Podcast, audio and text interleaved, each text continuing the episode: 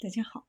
欢迎收听历史老师讲机器人，向孩子参加机器人竞赛、创意编程、创客竞赛的辅导，找历史老师。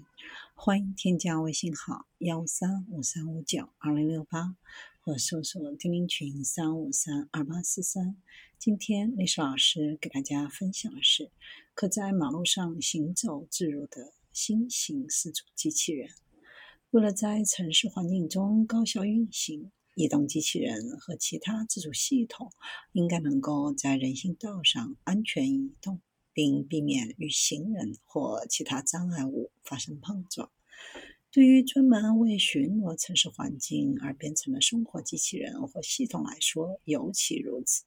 乔治亚理工学院和斯坦福大学的研究人员最近开发了一种四足机器人。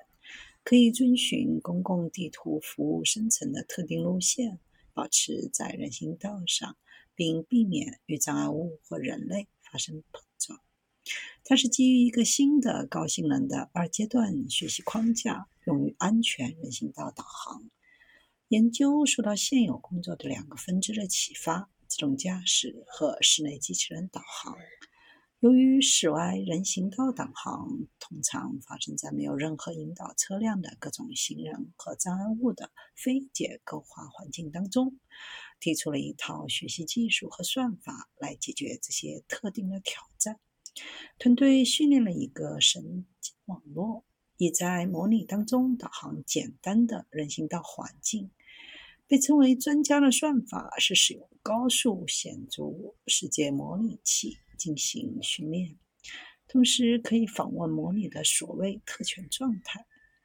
这个专家网络在高保真模拟当中，将学到的行为转移到学生算法当中，最终学生网络产生了逼真的传感器观察结果，类似于现实世界的人行道图像。学生算法使用自定义训练的语义特征网络生成抽象，然后用于控制机器。这种方法基于经验，即使用幼稚的端到端训练，很难获得所需的行为，仅仅是因为问题太难。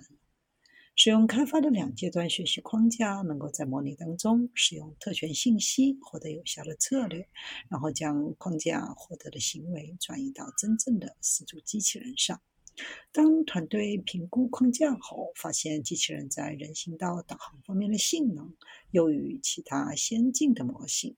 并在真实环境当中测试框架，将其应用于在亚特兰大的人行道上导航的机器人。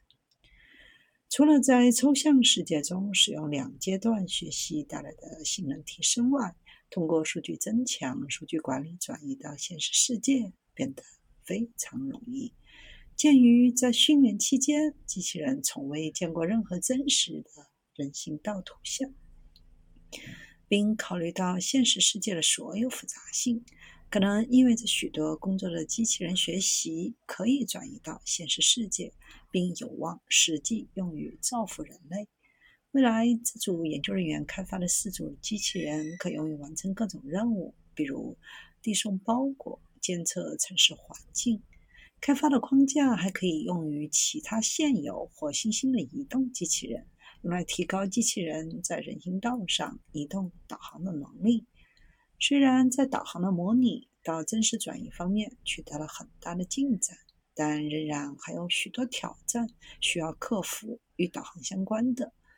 包括过马路、动态障碍物处理以及与现实世界物体和人类的交互。但是方法不仅局限于导航，还可能应用于许多其他机器人的应用，比如操纵和运动等。